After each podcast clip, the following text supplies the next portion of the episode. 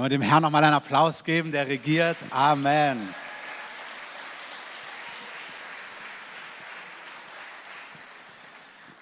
Ich freue mich, euch zu sehen. Ich habe gestern eine Mail geschrieben. In den nächsten Wochen und Monaten werdet ihr das an verschiedenen Stellen hören. Es gibt ja so, wenn man ähm, Landeskirchen auch kennt, hat man manchmal das Gefühl, da gibt es so Liturgie, da gibt es so einen ganz festen Ablauf. Und das gibt es ja aber auch bei den Charismatikern. Also dann gibt es dann ein paar Lieder, dann gibt es drei prophetische Worte, dann gibt es Hinsetzen, kommen drei Ansagen, dann kommt die Spende, da wird Musik eingespielt und dann kommt die Predigt. Und das ist genauso eine Liturgie. Und ich merke, wir wollen einfach, dass unsere Gottesdienste und auch unsere Begegnung, dass es wirklich Woche für Woche, auch wenn es einen Rahmen gibt, an dem nichts falsch ist, dass es im Herzen frisch und lebendig ist. Amen. Und einer der Punkte, der uns enorm wichtig ist in einem größeren Kreis von Verantwortungsträgern, ist, dass wir sagen, hey, wir wollen am Sonntag, wenn wir zusammenkommen, dieses Treffen, wenn wir alle uns hier versammeln, dass wir, wenn möglich, seid gerne gegen zehn da. Wir haben das beim Visionsabend gesagt, dann kann man sich austauschen. Man kann auch neue Menschen willkommen heißen, man kann neue Menschen kennenlernen. Es ist einfach ein Moment von Gemeinschaft. Vielleicht habt ihr noch die letzten zwei Jahre in Erinnerung, als es nicht so ging. Da merkt man, wow, was für ein Schatz. Lasst uns das ehren und feiern, dass es möglich ist. Wie gesagt, das geht nicht bei jedem. Und dann Kinder und Babys und dieses und Nachtschicht. Ihr hört es richtig, ihr seid ja groß. Amen. Aber Ihr seid eingeladen, gerne ab 10 hier zu sein, aber spätestens um 10.25 Uhr. Habe ich erzählt, dieses Queen-Ding hat mich echt beeindruckt. Die Leute mussten eine Stunde davor da sitzen und warten. Also das müssen wir nicht machen. Wir müssen nicht um 9.30 Uhr warten, aber so 10.25 Uhr wäre eine unglaublich starke Zeit, spätestens hier zu sein. Und dann, weil der König ist auch hier. Es geht ja nicht um die Band, obwohl das auch wunderbar ist, die alle pünktlich sind und Soundcheck machen und aufbauen, aber der König ist hier und unsere Anbetungszeit sind nicht drei Lieder, damit wir uns irgendwie eintunen, sondern wie Lukas es heute richtig gesagt hat, das ist eigentlich mit der Höhepunkt. Wir wollen Gott anbeten, wir wollen ihn anschauen, wir wollen ihm die Ehre geben und ich lade euch auch ein, als Einzelne das sehr proaktiv zu leben. Ähm, ich bin dankbar für alles, was vorbereitet wird, wo wir in die Gegenwart Gottes hineingeleitet werden. Aber es lebt davon, wenn du Jesus kennst, hey, er ist für dich gestorben, er hat für dich den Vorhang zerrissen, du hast Zugang zu ihm und Anbetung bedeutet, dass ich mich aufmache, um Gott zu begegnen. Amen. Und ich wünsche mir, dass wir das ganz neu irgendwie ergreifen und Ja sagen dazu, weil das ist unser Schatz, die Gegenwart Gottes, ihn zu suchen und ihm Raum zu geben. Amen, Christoph. Wunderbar. Gut. Die Predigt heute heißt Game Changer. Ähm, Game Changer heißt, ey, wenn du das so einführst oder wenn das ins Spiel kommt, dann verändert sich alles. Und der Game Changer heute heißt Weisheit. Und es, wir sind eigentlich in der Predigtserie, wir sind auch immer noch drin. Das Gute ist, so unter diesem Titel ähm, Challenge Wahrheit kann man ja alles predigen, weil alles, was in der Bibel steht, ist Wahrheit. Also du kannst über von Ehe, über Liebe, über ähm, Finanzen, über Gebet. Du kannst alles reden, es passt alles rein. Und eigentlich würde ich auch gern weitermachen in dem, wo ich war. Wir haben davon gesprochen, jahrhundertalte Prophetien, Jesus, der König, aber auch der Herr dieser Welt und der Richter dieser Welt und wie es weitergeht. Was kommt als nächstes? Was passiert nach dem Tod? Was ist das Millennium, was kommt hier, was kommt da. Da gibt es wunderbare Dinge, die wir unbedingt wissen müssen, aber da machen wir mal heute kurz Pause und ich möchte was ganz anderes mit euch teilen. Und ich gebe euch mal kurz so einen Einstieg im Skript, wenn ihr es habt, in der App. Ich lade euch ein, ihr könnt es immer reinklicken, mitlesen, auch am Livestream drunter. Da habt ihr all die Bibelstellen. Da habe ich einfach mal so anderthalb Hände voll Stelle aus Sprüchen reingeschrieben, wo es um die Weisheit geht oder wo es darum geht, sich raten zu lassen. Ich lese euch mal nur einen vor, Sprüche 12, Vers 15. Der Weg des Narren erscheint in seinen Augen recht, der Weise aber hört auf Rat. Damit habe ich euch schon gewonnen, weil jetzt will jeder auf Rat hören, weil es möchte ja niemand doof sein. Amen. Das ist gut. Sprüche 19, Vers 20. Höre auf guten Rat und nimm Erziehung an, damit du für die Zukunft weise wirst. Halleluja. Damit das Leben gelingt. Macht ihr mit? Amen. So gedacht, ich weiß nicht, ob ihr den Trailer für den Elvis-Film gesehen habt. Da sagte der Manager dann zu ihm, wenn du die Wahrheit nicht sagen kannst, dann sing sie. Da habe ich überlegt, Anne, vielleicht rufe ich dich vor während des Gottesdienstes und sing einfach ein paar Teile. Und falls es mir zu brenzlig wird. Und dabei ist mir noch was eingefallen, das erzähle ich euch auch noch, bevor ich loslege. Ich war vor zehn Jahren und ein bisschen über zehn Jahren in einem Gottesdienst in den USA und da war eine prophetische Person, eine Prophetin, die hat prophetisch gedient und die hat ein ganzes Orchester, also nicht ein Orchester, sondern so ein, ich glaube, es war ein Quartett dabei. Also die hatte ein jemand am Piano, einen Kontrabassspieler und noch, ich glaube, ein, zwei weitere Instrumente. Und die saßen so auf der Bühne. Ich habe mich so gefragt, wieso sitzen die Musiker auf der Bühne, während sie redet? Und dann hat sie angefangen so zu lehren. Und während ihrer Lehre kam dann immer so der prophetische Geist über sie. Und dann hat sie plötzlich angefangen, hat sie so gesagt, one, two, three, four, you. Und dann hat sie die Person rausgerufen und hat angefangen, über der Person singen zu prophezeien. Und so, hinten saß dann so der Kontrabassist und hat das Ganze begleitet. Da dachte ich, wow, das ist ja wirklich, also ehrlich gesagt habe ich mir erst gedacht, boah, das geht ja ähm, dann habe ich gemerkt, oh, bist du religiös, Christoph? Ähm, dann muss ich erstmal mit dem Herrn darum ringen, ob das geht. Und dann, so nach einem Tag, habe ich mir gedacht, boah, wie cool ist es, dass Gott Kreativität, Typen, Charaktere liebt. Amen. Dass Gott so unterschiedliche Leute liebt. Und es war dann wirklich so, manchmal hat sie so gesagt, und der Herr sagt, geh mutig voran. Und dann ging, die haben richtig gejammt. Und wenn es sehr leidenschaftlich war, ich weiß nicht, ob eine Geige da war, aber es war wie so, und der Herr liebt dich. Und das war schon sehr gut. Also, vielleicht singe ich euch heute etwas. Ich sage euch kurz, wie die Predigt aufgebaut ist. Ich möchte mit euch ein prophetisches Wort, ein Wort der Weisheit teilen. Also es ist ein prophetischer Hinweis, aber ich empfinde es als ein Wort der Weisheit. Also wo der Herr konkret etwas sagt, dass wenn wir so leben in der nächsten Season, dass es uns richtig gut geht. Deswegen mache ich auch dieses Intermezzo und füge das heute ein. Ich sage es nochmal. Der erste Teil ist, ich teile mit euch ein Wort und ich glaube, wenn wir dieses Wort ernst nehmen und so leben, dass es uns richtig gut gehen wird. Zweitens erkläre ich euch, dass es super wichtig ist, dass ihr dieses Wort, was ich mit euch teile, prüft. Und dass es super wichtig ist, dass wir als Gemeinde mündig sind.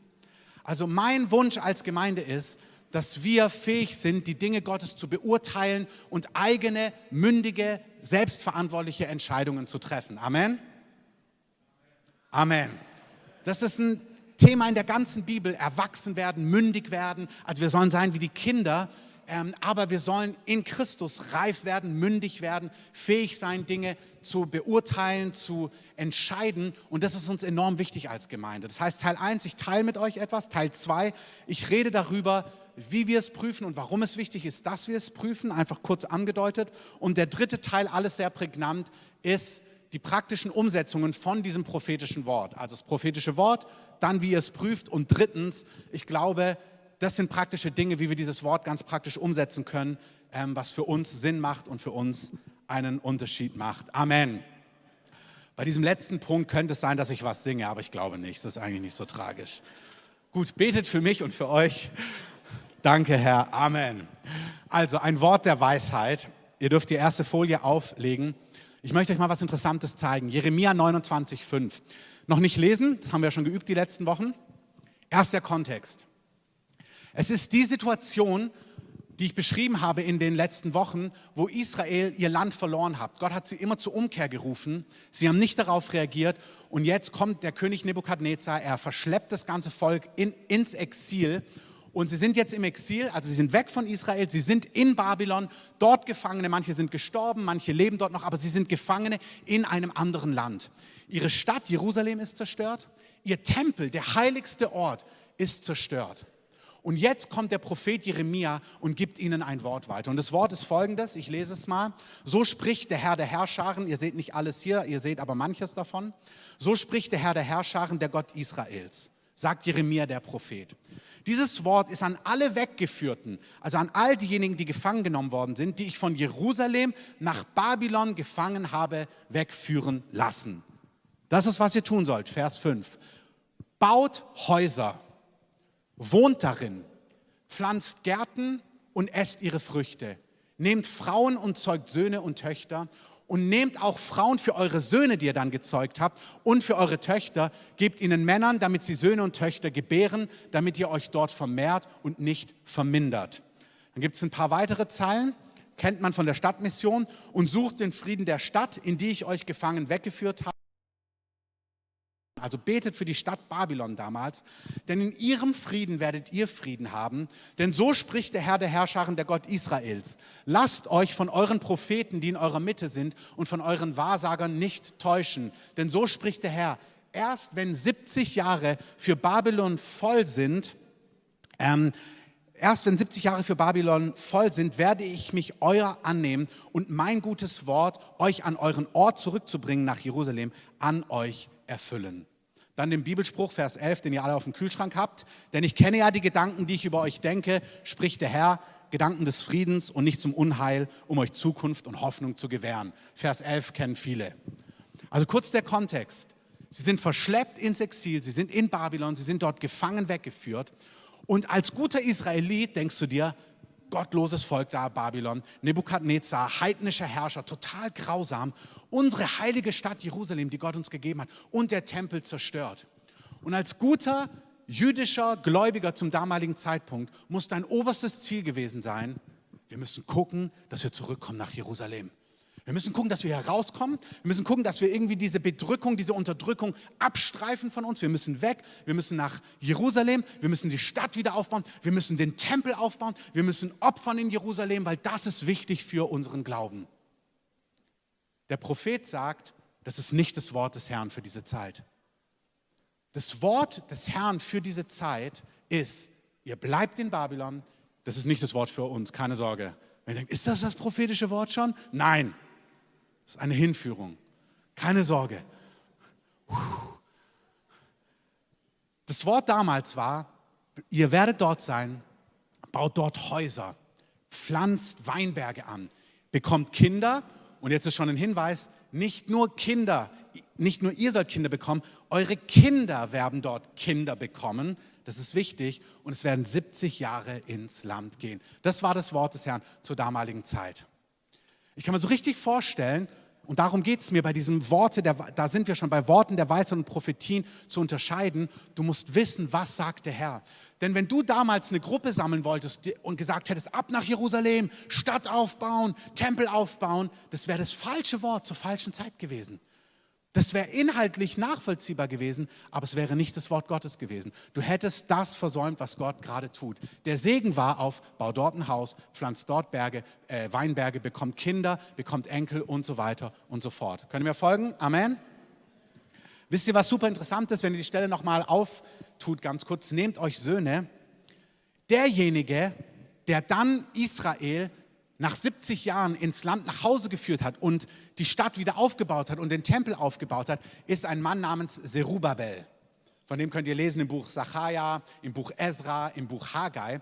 Und Serubabel bedeutet, der Name bedeutet gesät in Babel. Dieser Mann, der sie befreit hat, konnte sie befreien nach 70 Jahren, weil seine Eltern dieses Wort erfüllt haben. Die haben sich sehr lieb gehabt und haben Söhne und Töchter bekommen in in Babylon. Er wurde in Babel gesät und dann war er zum richtigen Zeitpunkt alt genug und konnte das tun, was Gott mit dem Volk vorhatte. Aber das war eben 70 Jahre später. Amen. So, jetzt zoomen wir kurz 70 Jahre weiter in diese Szene hinein. Jetzt sind sie, 70 Jahre später ist jetzt der Zeitpunkt gekommen, ähm, sie dürfen Babylon verlassen. Ist eine unglaublich coole Story. Also wir sind ja bei Wikipedia-Pfaden, kann ich jetzt nicht drüber lesen, aber wenn sie dich interessiert, lies mal nach, zweite Buch, das, das zweite Buch Chronik. Wunderbar die Story, wie Gott ihnen die Türen öffnet und wie sogar der König, der persische König, ähm, richtig sich hinter sie stellt und das ganze Bauprojekt finanziert. Also der heidnische König finanziert den Wiederaufbau des Tempels. Halleluja. Amen. Sie kehren zurück, Gott sagt, es ist dran, nach Hause zu gehen. Jetzt ist es dran, den Tempel aufzubauen. Dann gibt es etwas Probleme. Sie können ihn nicht wirklich aufbauen. Es gibt einen Baustopp, wie so oft bei Projekten. Ähm, nicht, weil die Materialien so teuer geworden sind wie jetzt, sondern andere Gründe. Aber es gab auch Baustopp. Und jetzt warten sie ab. Also sie sind aus Babylon nach Hause gegangen, nach Jerusalem. Sie haben angefangen zu bauen. Es gibt einen Baustopp. Und jetzt bauen sie nicht weiter. Und sie sitzen dort und kümmern sich um ihre eigenen Häuser. Jeremia 29 war, braucht ihr nicht nochmal aufschlagen, baut eure eigenen Häuser, baut eure Weinberge, bekommt Kinder und Töchter, das ist das Wort des Herrn. Jetzt, 70 Jahre später, sitzen sie zurück in Jerusalem Und die Situation ist folgendes, sie haben großen Mangel. Sie haben als Einzelpersonen Mangel, die Familien haben Mangel, die Ernten sind gering, es ist eine Dürre da, die Arbeiter, die Angestellten, den zerrinnt das Geld. Das Geld ist eine Inflation, die man sich kaum vorstellen kann. Das ist das Problem. Es reicht vorne und hinten nicht. Das ist die Situation, eine richtig ähm, bedrohliche Situation im Natürlichen. Und hier kommt das Wort des Herrn, wo ich glaube, dass Gott uns einen Hinweis gibt. So spricht der Herr der Herrscharen. Ihr dürft aufschlagen. Dies, dieses Volk sagt, die Zeit ist noch nicht gekommen, das Haus des Herrn zu bauen. Und das Wort des Herrn geschah durch den Propheten Haggai. Ist es für euch selber an der Zeit, in euren getäfelten Häusern zu wohnen, während dieses Haus verödet daliegt? Also ist super interessant, lasst es kurz stehen. Gerade war das Wort des Wort des Herrn, bau dein Haus, pflanz deinen Garten und dein Weinberg und gründe Familie. Jetzt ist das Wort des Herrn, Warum baust du dein Haus? Warum baust du deinen Garten an? Solltest du nicht das Haus des Herrn bauen und dich um das Haus des Herrn kümmern? Und mich berührt es total, weil man denkt sich so, hä, was jetzt, Gott? Ist es jetzt richtig, mein Haus zu bauen und sich darum zu kümmern und das zu tun? Oder ist es richtig, sich ums Haus Gottes zu drehen und da hinein investieren und da Zeit hinein zu investieren? Die Antwort so oft in der Bibel ist ja. Ja. Ja und Ja. Und was es braucht, ist eine mündige Gemeinde und mündige Personen, die verstehen, was sagt der Herr zu mir? Was sagt der Herr zu mir? Was ist für mich dran? Was ist für mich wichtig? In diesem Fall ist es folgendermaßen. Hört bitte kurz her. Ich glaube, dieser Teil ist ein prophetisches Wort für uns, vielleicht für die Gemeinde in dieser Zeit insgesamt. Das muss jeder selbst beurteilen, also für den Leib Christi.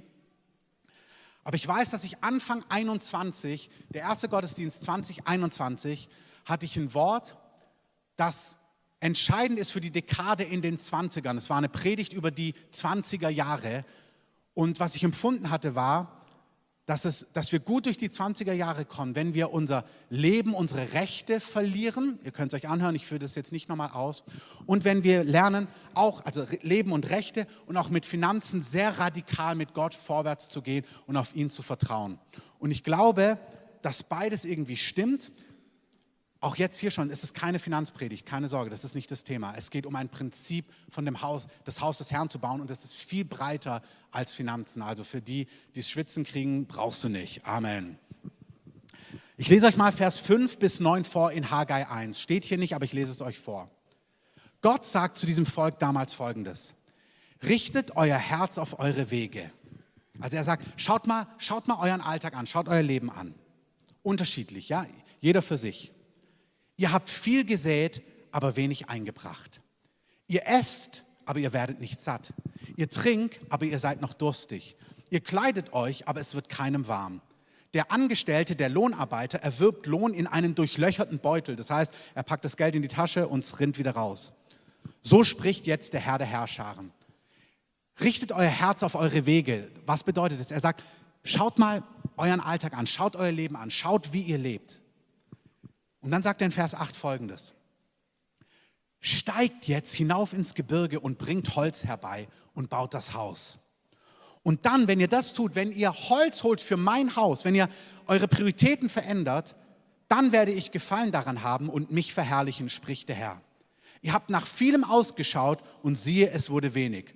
Und wenn ihr es nach Hause gebracht habt, dann ist es wie, der Herr hat hineingepustet und es ist verschwunden. Weshalb das? fragt der Herr wegen meines Hauses, das verödet daliegt, während ihr jeder für sein eigenes Haus lauft. Das ist erstmal eine interessante Stelle. Bitte hör es nicht mit, dieses Wort ist jetzt nicht ein Wort der Korrektur oder der Kritik, das ist es nicht. Es geht mir um verschiedene Wahrheiten. Die erste Wahrheit ist, du musst lernen, was sagt der Heilige Geist zu dir. Amen? Zu leise. Amen? Amen heißt, yes, das möchte ich mal weg von diesem Thema. Es kann sein, dass Gott Menschen hineinruft in eine Phase von, letztes Jahr wir bei der Audienz, wir haben gespürt, es ist wirklich viel, jetzt die Audienz zu starten, inklusive der Lobpreisakademie. Wir haben gemerkt, eigentlich vom Natürlichen würden wir das jetzt nicht tun. Und dann hat der Heilige Geist uns gesprochen, wir haben ihm das vorgelegt, als Team, als Gemeindeleitung, dem prophetischen Rat. Und der Heilige Geist hat gesagt, wir sollen sie gründen letztes Jahr. Der Herr hat gesagt, Extrameile, ranklotzen, das ist jetzt dran. Biblisch, Amen. Dieses Jahr hat das Team, die Verantwortlichen der Lobpreisakademie, es gibt ja verschiedene Stränge, das Ganze bewegt und sie haben gemerkt, dass der Heilige Geist ihnen rät und ihnen Weisheit gibt und sagen, pausiert ein Jahr mit der Lobpreisakademie. Fahrt runter, tut konsolidieren, ähm, tut die Zeit anders einteilen, zieht euch ein Jahr zurück, bereitet es anders vor und startet nächstes Jahr durch. Beides richtig, beides wahr. Du musst wissen, was der Heilige Geist zu dir sagt. Amen. Hier sagt er damals, 70 Jahre zuvor, investiert in eure Häuser, bekommt Kinder, daraus wird etwas entstehen, was in 70 Jahren zum Segen wird. Amen.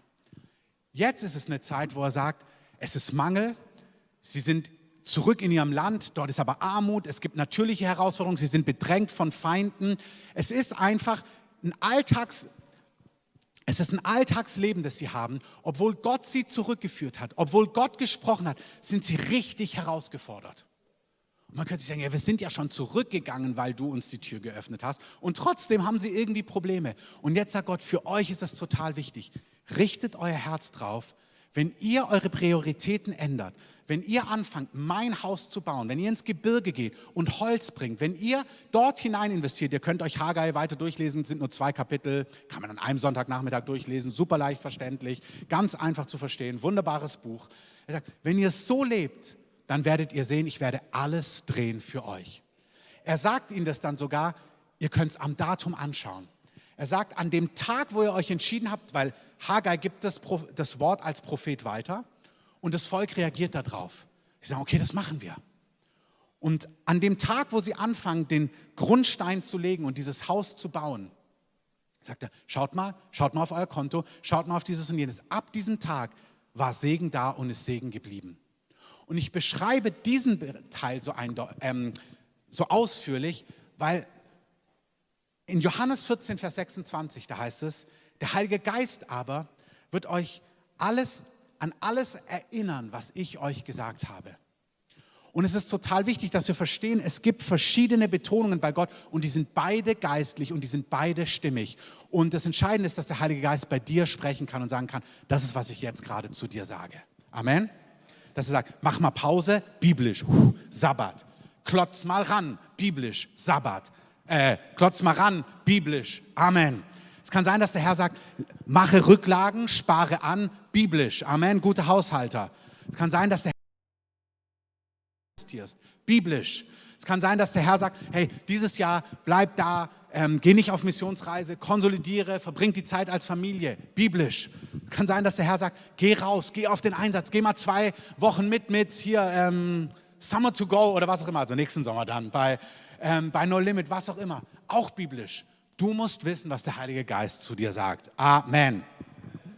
Bevor ich euch ein paar praktische Dinge gebe, weil ich glaube, der Herr sagt zu uns, in dieser Zeit habt die Herzenshaltung, mein Haus zu bauen. In der ganzen Breite. Habt das als erste Priorität und Dinge werden auf außergewöhnliche Art und Weise für dein Privatleben gelingen. Ich glaube wirklich, dass es ein Hinweis ist vom Heiligen Geist für uns. Weil ich das so sehr glaube und das praktische Auswirkungen hat, möchte ich einen Augenblick verwenden in der Mitte, dir nochmal das Recht zu geben und dich aufzufordern und dich zu ermutigen, dieses Wort zu prüfen, so wie wir alle prophetischen Worte prüfen ähm, sollen, weil du hast eine eigene Verantwortung, dein Leben mit dem Herrn zu gestalten. Amen. Amen. Also steht auf der nächsten Folie, könnt ihr das Dilemma sehen. Also es kann mal so sein und mal so sein. Und deswegen schauen wir uns jetzt an, wie man prophetische Worte prüft, aber nur in ein paar Bullet Points. 1. Thessaloniker 5, Vers 20 auf der Folie. Weissagung verachtet nicht. Also prophetische Worte und ein Wort der Weisheit ist ein Teil der prophetischen Gabe und ich glaube, es ist ein Wort der Weisheit. Baut mein Haus, steigt ins Gebirge, bringt Holz für mein Haus, dreht euch darum und es wird euch gut gehen für diese Dekade, in der wir leben. Weissagung verachtet nicht, aber bitte prüft alles. Das ist der biblische Befund im Neuen Testament. Ihr habt das Recht, ihr habt die Verantwortung, ihr habt die Erlaubnis, das Wort zu prüfen und dann das Gute festzuhalten. Amen? Gut, Punkt 1. Wie prüft man die Dinge? Wie gesagt, es ist kein jetzt ewig lange Lehre darüber, sondern einfach nur in, in a nutshell angedeutet. Erstens, enorm wichtig und lasst gerne die Folie so stehen, wenn es okay ist. Total wichtig, nicht bei Punkt 4 lesen, bei Punkt 1 mit mir bleiben, wir kommen gemeinsam zu Punkt 4. Erstens darf Jesus alles sagen. Das ist eine ganz wichtige Grundvoraussetzung. Du kannst etwas nur prüfen, wenn Jesus sowohl Ja als auch Nein sagen darf. Wenn du innerlich schon weißt, was du willst und Jesus da gar nicht ran darf, ist es sehr schwer zu fragen, Jesus, was denkst du darüber? In Johannes 7, Vers 17 lesen wir folgendes, wenn jemand den Willen meines Vaters tun will, so wird er von der Lehre erkennen, ob sie aus Gott ist oder ob ich aus mir selbst rede. Das ist interessant, Jesus sagt, das Kriterium ist, will dein Herz das, was Gott will. Wenn deine Grundhaltung ist, Gott, ich möchte, was du willst, wirst du wissen, ob der Herr zu dir etwas sagt oder nicht sagt, ob etwas vom Herrn ist oder nicht vom Herrn ist. Amen. Ich weiß noch, nach meiner Bekehrung gab es ein Thema, was so mein persönliches Leben angegangen hat, wo ich auf eine Art und Weise dachte, dass es so richtig wäre. Und das habe ich dann Freunden von mir erzählt, ähm, durch die ich zum Glauben gekommen bin. Ey, ich merke, dass Gott das und das sagt und dass ich so und so, dass ich so und so leben kann. Und dann haben sie mich so angeguckt und ich habe schon an ihrem Blick gemerkt, irgendwas stimmt nicht. Wo ist das Lächeln so? Ist wie wenn du erzählen würdest, boah, Gott hat mir gesagt, wenn ich recht, regelmäßig bete, kann ich schwarz fahren und ich werde nie erwischt werden. Also, ganz so, ob das so stimmig ist. Also es war etwas anderes und ich habe schon gemerkt, so ihr Blick ist so, wie sagen wir es ihm? Ähm, wie sagen wir es ihm, dass das wohl nicht der Heilige Geist war? Und dann haben wir gesagt, ja Christoph, also eigentlich sagt das Wort Gottes ein bisschen was anderes dazu. Ich sage, was? Ich kann mir nicht vorstellen, ich habe mich, das echt, ich glaube, das hat echt der Heilige Geist zu mir gesagt ich fühle mich auch so geliebt. Und dann habe ich gemerkt, es hat mich richtig herausgefordert, dass sie das anders gesehen haben. Dann habe ich gesagt, was mache ich jetzt? Dann habe ich zu dem Thema gegoogelt. Und Herr Google ähm, hat mir alle möglichen Ergebnisse gebracht. Da gab es Artikel, die haben genau das gesagt, was meine Freunde gesagt haben. Aber dann gab es auch Artikel, die haben genau das gesagt, was ich dachte, was ich gehört habe. Und alles von Christen und alles mit Bibelstellen belegt. Das ist ein Dilemma, sage ich dir. Und ich sage, oh, was mache ich jetzt so? A oder B, B oder A? Und dann habe ich gemerkt, Herr, du musst zu mir reden. Du musst mir sagen, was sagst du dazu? Ist das von dir? Was sagst du? Und ich habe gespürt, ich musste eine Grundsatzentscheidung treffen. Herr, du darfst beides sagen. Wenn du A sagst, gehe ich mit. Und wenn du B sagst, gehe ich auch mit. Ich will dich mehr als alles andere. Ähm, ich möchte die Wahrheit wissen. Und das ist das Kriterium, um Wahrheit zu erkennen. Ist wirklich eine Frage, das ist nicht unser Thema, ist der Wikipedia-Strang. Warum sind manche Leute getäuscht und bleiben sie getäuscht? Ist Teil der Wahrheit. Wer die Wahrheit nicht sehen will, wird die Wahrheit nicht sehen. Gott bringt die Wahrheit immer in eine Art und Weise, dass du sie catchen kannst, aber er bringt sie immer in eine Art und Weise, dass du sie nicht catchen musst. Und sie es dir so zurechtlegen kannst, dass du sagst, also ich habe es so nicht gehört. Das ist irgendwie ehrfurchtserregend. Das, ist, das sollte uns Ehrfurcht geben, dass wir, wenn wir die Wahrheit nicht hören wollen, sie nicht hören werden. Und es sollte uns zu einer Haltung führen, wo wir sagen, Jesus, ich möchte in den ganzen Bereichen meines Lebens die Wahrheit, weil Jesus sagt, sie haben die Wahrheit, sie haben das Licht, das Licht war in dieser Welt, aber sie haben die Finsternis mehr geliebt als das Licht. Und wir sollten in unserem Leben keinen Bereich haben, wo wir die Finsternis mehr lieben als das Licht. Amen. Und wenn es die gibt, wo du merkst, boah, da gibt es Bereiche, die fallen mir schwer, das kann ja sein, das haben wir alle, wo du merkst, boah, das fällt mir gar nicht so leicht an den Punkt, dann sei einfach ehrlich mit dem Herrn und sag, Jesus, ich will, was du willst. Amen. Amen. Das heißt, das ist jetzt für prophetische Worte, aber das gilt für alles. Es ist wichtig, dass wir in unserem Herzen das wollen, was Jesus will. Und dann ist es wichtig, jetzt, wir bleiben beim prophetischen Wort, aber das gilt auch bei wenn dir jemand was spiegelt und sagt, nee, es verhält sich so. Der zweite Punkt ist, wer sagt es? Wer bringt die prophetische Botschaft oder wer bringt die biblische Wahrheit in dein Leben und sagt, hey, achte mal da drauf oder guck mal da drauf oder ähm, nimm das mal ernst. Wer ist derjenige, wer ist die Person, die dir ein Wort oder ein prophetisches Wort oder ein biblisches Wort weitergibt? Ich lese euch kurz vor aus 2 Timotheus 3, Vers 14. Da sagt Paulus folgendes, er sagt zu Timotheus, Timotheus, bleibe in dem, was du gelernt hast und wovon du überzeugt bist. Warum? Denn du weißt ja, von wem du gelernt hast. Also Paulus sagt, Timotheus, ich habe dir, das ist der Kontext, ich habe dir Sachen beigebracht, bleib in dem, was ich dir beigebracht habe. Warum? Weil du weißt ja, was du von mir gelernt hast. Da kann man auch sagen, oh, das ist aber, das ist ja nicht sehr objektiv, diese Aussage. Also glaube mir, weil ich es sage. Glaube mir, weil ich es sage. Ja, echt? Also in unserer Gesellschaft ist so, da ist alles so, alles muss kritisiert, alles muss getestet, alles muss dekonstruiert werden. Aber Paulus sagt, du kennst mich, du kennst mein Leben, du kennst die Frucht. Schau dir mein Leben an und das hat Gewicht. Ähm, wir können, man könnte es fast denken, oh, ist das nicht manipulierend? Paulus sagt, hey, wir sagen immer, letztens hat jemand gesagt, ahmt nicht mir nach, ahmt Jesus nach. Ich weiß nicht, wo es war, habe ich gesagt, ja, es klingt gut, aber Paulus sagt, ahme mir nach, so wie ich Jesus nachahme. Das ist schon interessant. Ja, natürlich ahme Jesus nach, aber hoffentlich kannst du sagen, ahme mir nach, so wie ich Jesus nachahme. Du solltest jemand sein, der sagt, mach so wie ich, weil ich mache so wie Jesus. Amen. Natürlich sind wir alle auf dem Weg. Amen. Aber da ist eine Grundhaltung drin. Nein, du kannst, ich habe mein Leben in einer Art und Weise gelebt, ich lebe mein Leben in einer Art und Weise, dass ich Gewicht darauf legen kann, dass ich sage, nee, nimm's, weil ich es dir sage. Und damit sind wir bei dem Thema, oh, ich spüre die ganzen Wikipedia-Stränge, die ich alle nicht entlang gehe. Da sind wir bei dem Thema, ihr müsst Menschen kennen in eurem Umfeld, die in euer Leben reden. Ihr müsst denen vertrauen. Habt ihr es mitbekommen mit unserer Bürgermeisterin, die mit Herrn Klitschko telefoniert hat? Also, da gab es einen Zoom-Call und da war einer der Klitschko-Brüder, ähm, sie wurde eingeladen zu so einem Zoom-Call und also hier unsere regierende Ober also Bürgermeisterin, Frau Giffey. Und im Nachgang wurde klar, dass er das gar nicht war, sondern das war so ein, was ist das, so ein Hologramm, so ein Avatar, so ein hier konstruiertes Bild einfach. Das ist ja spooky. Und dann sieht man morgen ein Video von Basti oder irgendjemand, denkt man, echt, das hat Basti gemacht? Und dann denkst du, nee, ich kenne Basti, das hat Basti nicht gemacht. Es ist gut, ja, ich, Amen, das ist nett und wahr. Ähm, das ist total wichtig, dass wir einander kennen, voneinander wissen. Und Paulus kann sagen, nein, vertrau mir. Von wem kommt das Wort? Jeremia sagt, hey, hört nicht auf die falschen Propheten und die Wahrsager, nimmt mein Wort, ihr werdet in dieser Stadt bleiben. Ja, auf wen höre ich jetzt? Na, hoffentlich kennst du Jeremia und kannst auf Jeremia vertrauen.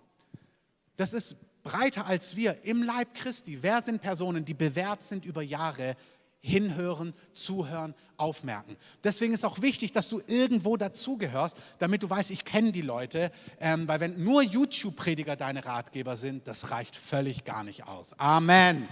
Das war so wahr. Also, darf Jesus alles sagen? Erster Punkt. Zweiter Punkt. Ähm, wer sagt es? Wer gibt ein prophetisches Wort weiter? Drittens, es darf der Schrift, der Heiligen Schrift nicht widersprechen. Wenn ihr weiterlest im 2. Timotheus, da heißt es, also nimm es an, weil du von mir gelernt hast. Und dann sagt er, Vers 15, und weil du von Kind auf die Heiligen Schriften kennst. Die Heiligen Schriften, hier damals vor allem das Alte Testament, heute mit dem Neuen Testament zusammen, die Kraft haben, dieses Buch hat Kraft. Dieses Buch hat Kraft. Amen dich weise zu machen zur Rettung durch den Glauben, der in Christus Jesus ist. Vers 16. Alle Schrift, das ganze Buch. Bill Johnson sagt, er glaubt sogar, ich glaub, Bill Johnson sagt, ich glaube das ganze Buch, sogar die Landkarten. Ähm, meine sind schon draußen, weil das Buch so oft neu gebunden wurde. Aber alle Schrift, das ganze Buch ist von Gott eingegeben. Das Wort eingegeben, Theopneustos, Gott gehaucht. Gott hat die Schreiber dieses Buches inspiriert. Gott hat dieses Buch verfasst. Amen. Alle Schrift ist von Gott eingegeben und nützlich. Dieses Buch ist nützlich zur Lehre, zur Überführung, also dass du überzeugt wirst von etwas. Überführung hören wir immer gleich negativ. Überführt, habe ich dich überführt. Aber es heißt überzeugt. Du wirst überzeugt, dass du geliebt bist. Du wirst überzeugt, dass du gerecht bist in Christus. Du bist überzeugt, dass du gesegnet bist. Amen. Aber du wirst auch überzeugt, dass Schwarzfahren mit Gottes Segen nicht Gott ist. Amen. Du wirst auch überzeugt von anderen Dingen. Also dieses Buch überzeugt dich von den Dingen, die Gott für dich hat. Amen. Ja, dieses Buch ist auch zur Zurechtweisung, sagt, Timot, äh, sagt Paulus, ähm, zur Unterweisung in der Gerechtigkeit, damit der Mensch Gottes richtig sein und für jedes gute Werk ausgerüstet. Halleluja. Also wie prüft man? Es darf diesem Buch und dem, was Gott hier offenbart hat, jedes prophetische Wort, darf nicht den Prinzipien, den Wahrheiten dieses Buches widersprechen. Amen. Es steht nicht alles hier drin, was Gott tut. Johannes sagt, wenn alles hier drin stehen würde, was Gott getan hat, dann würden die Bücher der Erde es nicht fassen können. Das heißt, es steht nicht alles hier drin, was Gott tut und tun wird und schon getan hat und wie er wirkt. Gott tut immer wieder neue Dinge, aber es darf dem Buch nicht widersprechen. Amen. Ach, dafür, dass es so wahr ist und wir doch so leidenschaftlich sind, können wir auch Amen sagen. Sonst gehe ich mal wieder nach Afrika. Also gut. Dann viertens, also erstens darf Jesus alles sagen. Zweitens, wer sagt es? Drittens, es darf dem Wort nicht widersprechen. Viertens, hast du ein inneres Zeugnis? Was ich mit innerem Zeugnis meine, ist nicht zwingend innerer Frieden, also Frieden. Weil manchmal sagt Gott was und du sagst, oh, fühlt sich gar nicht gut an, kann nicht Gott sein. Ich weiß nicht, ich hatte mal so eine Situation in der Bibelschule und dann bin ich äh, zu Martin gegangen und habe gesagt, Martin, ich habe das bebetet und umbetet und ich habe Frieden, das fühlt sich gut an. Er hat mich angeguckt und gesagt, ist aber nicht der Herr, ist dein Frieden. Dann habe ich gesagt, sagst du. Ähm, und dann ist es gut, bei Punkt 2, wenn du weißt, wer sagt es. Vertraust du der Person? Weißt du, dass sie es gut mit dir meint? Gibt es jemand, der dir was sagen darf, was du nicht hören willst? Ist super wichtig. Gibt es jemanden, dem du mehr vertraust als dir? Enttäuscht bist, weißt du, nee, stimmt nicht. Und deswegen brauchst du jemanden, dem du mehr vertraust. Weil du denkst ja, nee, stimmt. Das ist ja das Problem von Täuschung, dass du es nicht weißt, dass es nicht stimmt, was du denkst, was wahr ist. Du verstehst schon. Brauchen wir Menschen, die uns was sagen. Also es muss, aber die innerlich ein Wissen an, aber du spürst, boah, der Herr ist drauf. Amen. Meine Frau zu mir und hat gesagt, Christoph, beim Beten habe ich das Empfinden, dass Gott über unsere Rücklagen spricht. Wir haben Rücklagen für verschiedene Investitionen, die wir als Familie tätigen wollen, auch größere. Und dann hat sie gesagt, ich habe das Empfinden, dass der Herr sagt, wir sollen konkrete Dinge damit tun. Und mein erster, meine erste Emotion war nicht innerer Frieden über diese Aussage. Ähm, aber ich habe gespürt, als sie es gesagt hat, oh, da ist irgendwas drauf. Dann habe ich gesagt, ja, ich, ich nehme das mit und habe beim Beten gemerkt, doch, das ist der Herr. Das Schöne ist, wenn du ganz viel Frieden und ganz viel Freude. Amen. Wieder einfangen, aber dann kommt Frieden und Freude. Und jetzt merke ich, fantastisch. Ich bin mal gespannt, was Gott damit macht und wie er darauf reagiert, weil wir können ja Gott nichts schenken. Amen. Amen. Amen, Amen, Amen. 1. Johannes 2, Vers 27 zur Salbung kurz. Und ihr, die Salbung, die ihr von ihm empfangen habt, bleibt in euch, sagt Johannes, und ihr habt nicht nötig, dass euch jemand belehrt. In Anführungszeichen, Punkt 2 stimmt schon, wir brauchen schon Menschen, die uns belehren. Aber hier sagt er, in gewisser Form braucht ihr niemand, der euch belehrt, sondern Salbung euch über alles belehrt, so ist es auch wahr und keine Lüge. Die Salbung belehrt euch. Das ist der Kern vom neuen Bund. Im Alten Testament lesen wir schon, dass ihr ein neues Herz bekommt, einen neuen Geist und ihr werdet keine Lehrer brauchen. Ihr werdet nicht andere sagen, die euch vom Herrn lehren, sondern das heißt, und jeder wird vom Herrn selbst gelehrt sein. Amen. Meine Schafe hören meine Stimme. Amen. Das ist das Privileg des neuen Bundes. Also es ist vollwertig wahr, dass du Dinge von Gott selber hörst, selber hören musst, selber hören darfst und Verantwortung dafür hast. Amen. Aber manchmal musst du es hören, dass jemand anderes dir was sagt und du spürst, oh, das, was die Person mir jetzt sagt, das ist der Herr. Das ist wie bei Jesus. Mach mal Wasser zu Wein. Nein, mache ich nicht. Johannes 2. Ist nicht meine Zeit, Mutter, sagt Jesus zu seiner Mutter. Dann sagt seine Mutter, du hast ja keine Ahnung, was der Zeitpunkt ist, mein lieber Sohn, und geht zu den Dienern und sagt, tut, was er euch sagt. Und Jesus guckt sich die Szene wahrscheinlich an. Er sagt, hast du nicht richtig zugehört? Aber als er merkt, dass seine Mutter darauf besteht, dass die Diener auf seine Anforderung reagieren, auf seinen Befehl reagieren, merkt er, ich tue ja nur das, was ich den... Ich habe es zwar nicht selber gesehen, aber als meine Mutter es gerade gesagt hat, habe ich gespürt, dass es mein Vater ist, der durch meine Mutter zu mir spricht. Amen. Das heißt, Gott spricht zu dir direkt, aber Gott spricht auch durch andere zu dir und du musst erkennen, dass es der Herr ist. Und wie erkennst du es? Indem er alles sagen darf, indem du weißt, wer zu dir spricht, indem es der Schrift nicht widerstehen, widersprechen darf und indem die Salbung ähm, Dinge zu dir sagen darf. Amen. So, jetzt habe ich einen, ein kleines Dilemma. Ich möchte mich die praktischen Punkte sagen.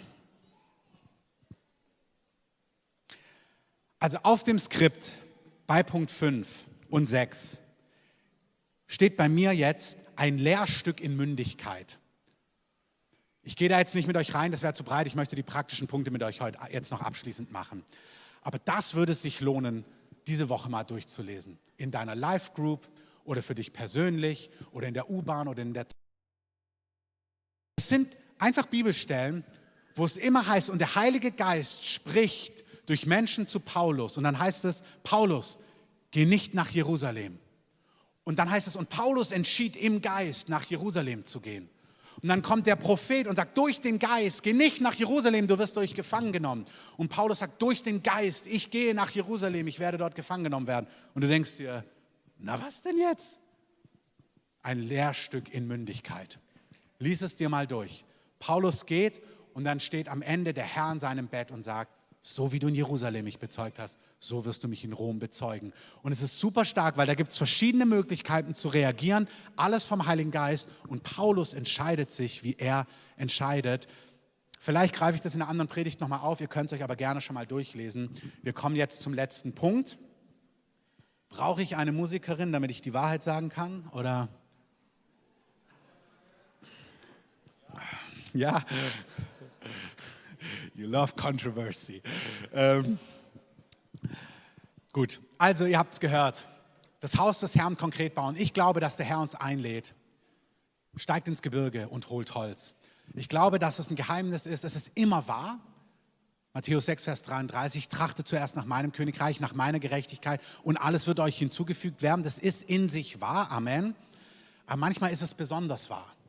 Und ich glaube, es ist eine Zeit, wo wir wirklich sehr wach sein dürfen. Herr, alles, was dein Leben angeht, deine Zeit, dein Geld, dein Engagement, dieses und jenes, Herr, wie kann ich dein Königreich, dein Haus bauen in einer Zeit, die voller Unsicherheit ist, wo Gott uns sehr erfolgreich hindurchführen möchte und wird. Amen. Ich sage das nochmal. Ich glaube, dass es eine sehr glorreiche, wunderbare Zeit für die Gemeinde Jesu ist, in der wir leben. Amen. Das glaube ich wirklich. Ich glaube, dass wirklich so ein Segen auf seinem Haus, auf seiner Gemeinde sein soll. Und ich glaube, hier ist das Wort der Weisheit, wie es funktioniert. Also es gibt ja manchmal Verheißungen und dann gibt es Konditionen, damit die Verheißungen zustande kommen. Ich sage es nochmal, es gibt manchmal Verheißungen und manchmal gibt es Voraussetzungen, damit die Verheißungen zustande kommen. Und ich glaube, dass Gott sagt, hey, die nächste Dekade soll für dich sein. Du sollst, egal wie Erschütterungen sind oder nicht sind, in einer segensreichen Art durchkommen, dass Menschen sehen, wow, da ist Frieden, da ist Gelingen, da ist Gunst, da ist Fülle. Ich kann sogar heiß baden im Winter, ähm, echt stark. Aber dass der Herr sagt, und hier ist eine Kondition, oder wenn ihr so macht, wird es gelingen. Gucken wir es uns kurz zum Abschluss an.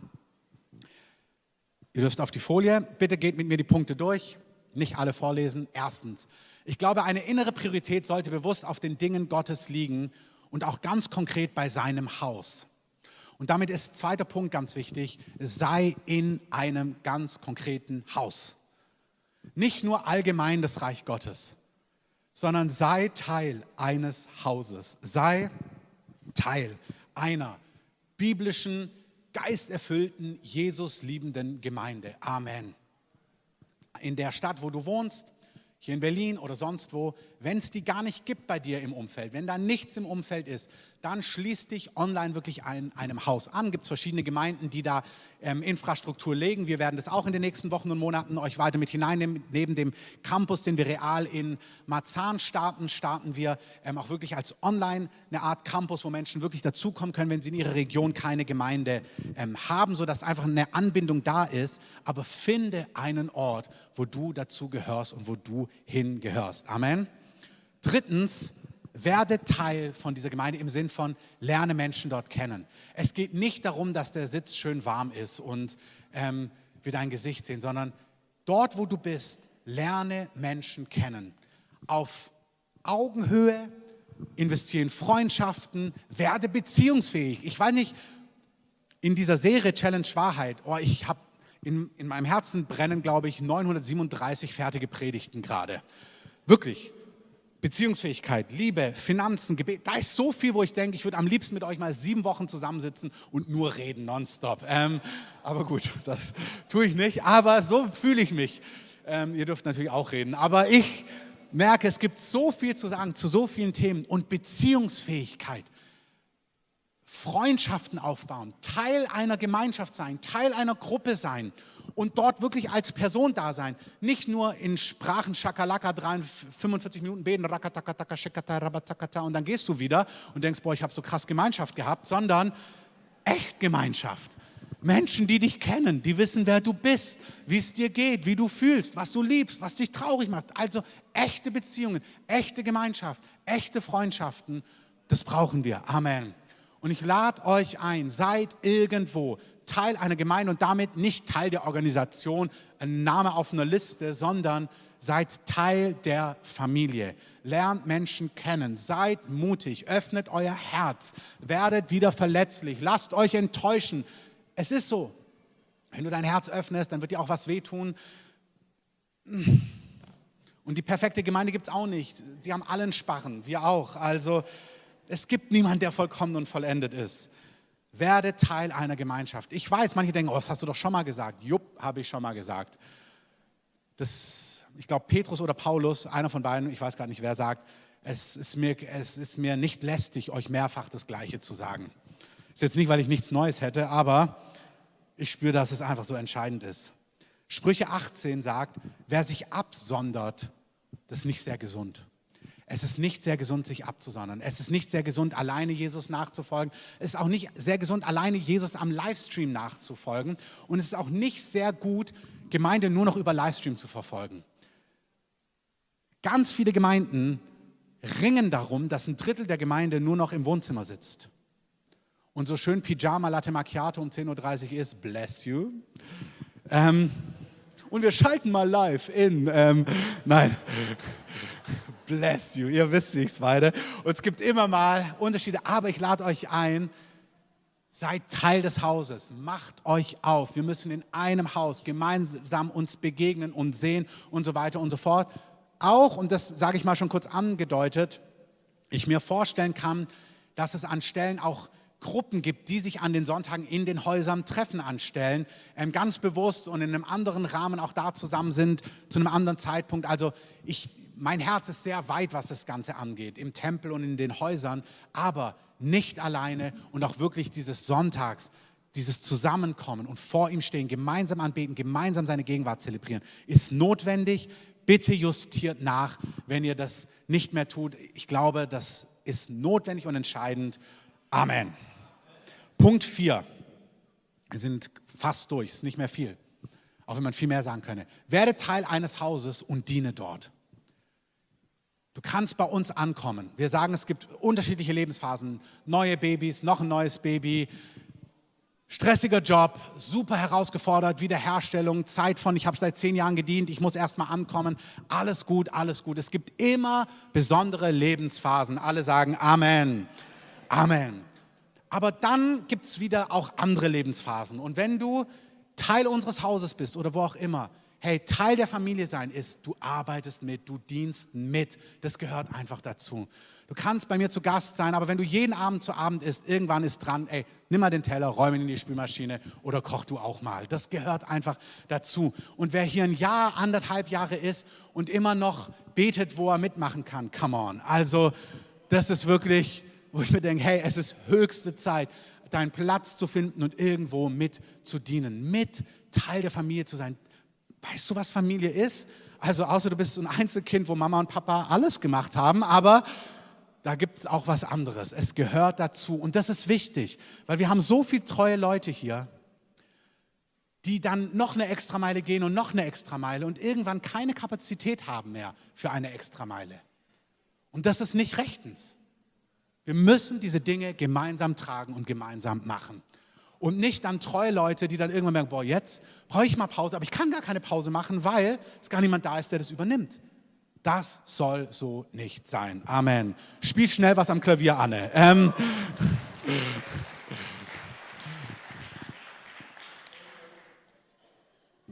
Noch drei Minipunkte. Punkt 5. Bitte lass dir raten. Lass dir Dinge sagen und suche das proaktiv. Suche Menschen, mit denen du über dein Leben redest. Lebe transparent, lebe offen über all die Themen, die wichtig sind. Hab ein offenes Leben, wo Menschen reingucken müssen, nicht wo sie müßig gucken müssen, nachdem sie fünf Vorhänge weggetan haben, ob sie irgendwie an den entscheidenden Punkt rankommen, wo du struggles. Rede offen von Anfang an, rede offen über das, was dich bewegt. Rede offen, wenn du damit kämpfst, mit Finanzen, mit Sexualität. Rede mit Menschen über Businessfragen, egal welches Thema. Die Personen, die am schnellsten vorankommen und wachsen, sind Menschen, die sich raten lassen. Ich liebe das in meinem Umfeld, die Leute, die offen sind und das ziehen und ziehen und fragen. Da merkst du, da ist so schneller Wachstum, da ist so viel Gelingen, da ist so viel Erfolg. Ich ermutige dich. Wir sind, was ist das Thema Punkt C? Das Haus konkret bauen. Sei Teil eines Hauses. Bau das Haus, in dem du Gemeinschaft pflegst, Gemeinschaft baust, in Gemeinschaft investierst. Bau das Haus, in dem du mitdienst. Bau das Haus, in dem du mit offenem Herzen da bist, angebunden bist und dir raten lässt. Suche du das bitte. Nicht wir müssen krampfhaft dich suchen, suche du das. Und wenn es keine Gruppe gibt oder keine Person oder kein Gemeindeangebot, dann such dir doch jemand, der in dem erfolgreich lebt. Wenn du sagst, ja, wo ist das Gemeindeangebot für erfolgreiche Start-ups? Haben wir gerade noch nicht. Aber wir haben garantiert jemanden in unserer Mitte, der ein erfolgreiches Start-up hat. Red mit ihm. Ja, wie kann ich erfüllt enthaltsam leben? Wo ist der Kurs über enthaltsam leben? Haben wir noch nicht. Aber finde eine Person, die in Reinheit lebt und frag sie, wie machst du das? Hol dir jemanden, sprich mit jemandem und rede mit der Person darüber und sag, sprich in mein Leben, hilf mir. Redet mit Menschen, damit ihr erfolgreich und siegreich durchs Leben kommt. Amen. Könnte man viel mehr zu sagen, aber die Zeit. Vorletzter Punkt, tragt finanzielle Verantwortung, will ich gar nicht breit ausführen, aber es gehört dazu. Bringt euren Zehnten ins Haus. Sagt, prüf mich an dieser Stelle. Der Zehnte ist Teil eines Hauses. Haben in unserer Mitte gerade, wir sind in einer Season, wo wir diese Extrameile an Opfer, wo wir euch super dankbar sind. Jede Person, wenn es geht, für eine Season, wenn es nicht geht und es nur wenn bei dir 100 gehen oder 500 pro Person, 1000 Dank, dann tut der Überfluss des ausgleichen. Aber das ist einfach die Season. Wir als Haus vom Herrn gesetzt,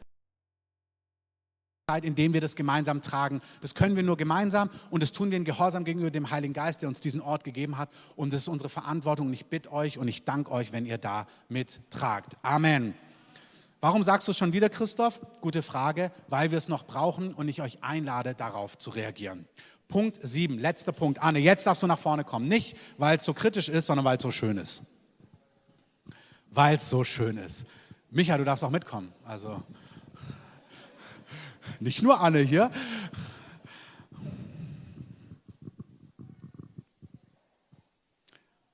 Es ist schon, es ist jetzt der Zeitpunkt, wo wir in der Regel die Kids holen. In zwei Minuten dürft ihr das. Hört euch den letzten Punkt noch mit an. Das ist mein Highlight-Punkt. Punkt 7. Wir bauen das Haus des Herrn. Wir sind ein Haus der Anbetung und der Gegenwart Gottes. Das ist der, den ich am allermeisten spüre. Dass ich mir denke, die anderen sind echt Weisheit, da gelingt dein Leben, wenn du die ernst nimmst, so. Aber das ist etwas auch, wo ich merke, hey, das ist unser Mandat. Wir kommen zusammen und wir beten Gott an, wir suchen seine Gegenwart und wir geben dem Herrn Raum, hier zu lagern. Und wenn der Herr hier lagert, dann werden Menschen gerettet, dann werden Menschen heil, dann werden Menschen befreit, dann werden Menschen gesund, dann passieren all die Dinge, die, die wir erstreben. Aber wir sind ein Haus der Anbetung und der Gegenwart, weil er so würdig ist, weil er so wunderschön ist, weil es uns so satt macht, weil wirklich, weil er uns überwältigt, weil er die Quelle von allem ist. Amen. Und es macht uns satt und es ist aber auch das, was wir wollen. Wir wollen eine, eine Gemeinde und eine Stadt voller Durchbrüche sein. Und das ist